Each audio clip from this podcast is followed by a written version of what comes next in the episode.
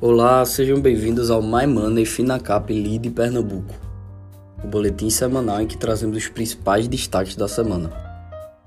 Eu sou Felipe Moura, analista de investimentos da Finacap.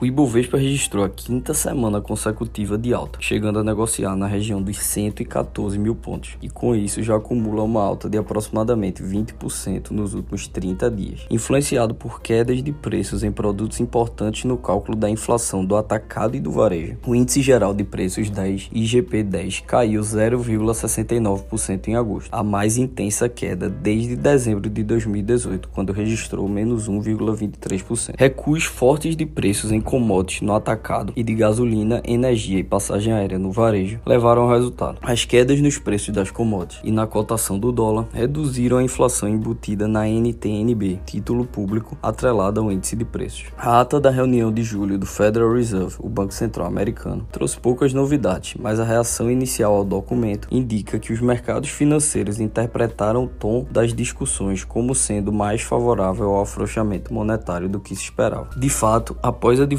da ata os contratos futuros dos Fed Funds usados pelos investidores para avaliar as apostas na política monetária dos Estados Unidos indicavam uma probabilidade implícita de 64,5% de alta de juros de apenas meio ponto percentual na próxima reunião do Banco Central em setembro. Na terça-feira, as apostas em um movimento dessa magnitude já eram de 59%. Pela quinta semana consecutiva, a Petrobras fará cortes nos preços dos combustíveis. A estatal anunciou que vai reduzir reduzir o preço de venda do litro da gasolina nas refinarias de 3,71 para 3,53. O movimento corresponde a uma queda de 18 centavos por litro, ou 4,85%. A redução no preço deve levar a uma nova onda de revisões para baixo da inflação acumulada em 2022, avaliam economistas. A economia da China tropeçou em julho, depois do esgotado impulso de dois meses proporcionado pelo afrouxamento dos lockdowns, o que levou o Banco Central do país a cortar inesperadamente o juro no esforço para dar suporte ao crescimento. Uma série de dados divulgados mostrou que a atividade econômica desacelerou de forma generalizada em julho, incluindo a produção industrial, os investimentos em imóveis, os gastos de consumo e a contratação de jovens, mostrando o tamanho do desafio econômico que as autoridades monetárias enfrentam em um ano politicamente sensível para o atual presidente Xi Jinping, que busca um extraordinário terceiro mandato no poder. Agora, em relação às empresas, a rede Dawson Luiz registrou lucro líquido de 358 milhões de reais no segundo trimestre deste ano, queda de 25% em relação ao mesmo período de 2021. De acordo com a rede de hospitais, o ganho foi impactado pela piora no resultado financeiro, com a alta das taxas de juros. Já a receita líquida cresceu 11% para 5,8 bilhões. A petrolífera Saudi Aramco registrou lucro líquido de 48,8 bilhões de dólares no segundo trimestre, o equivalente a um aumento de 90%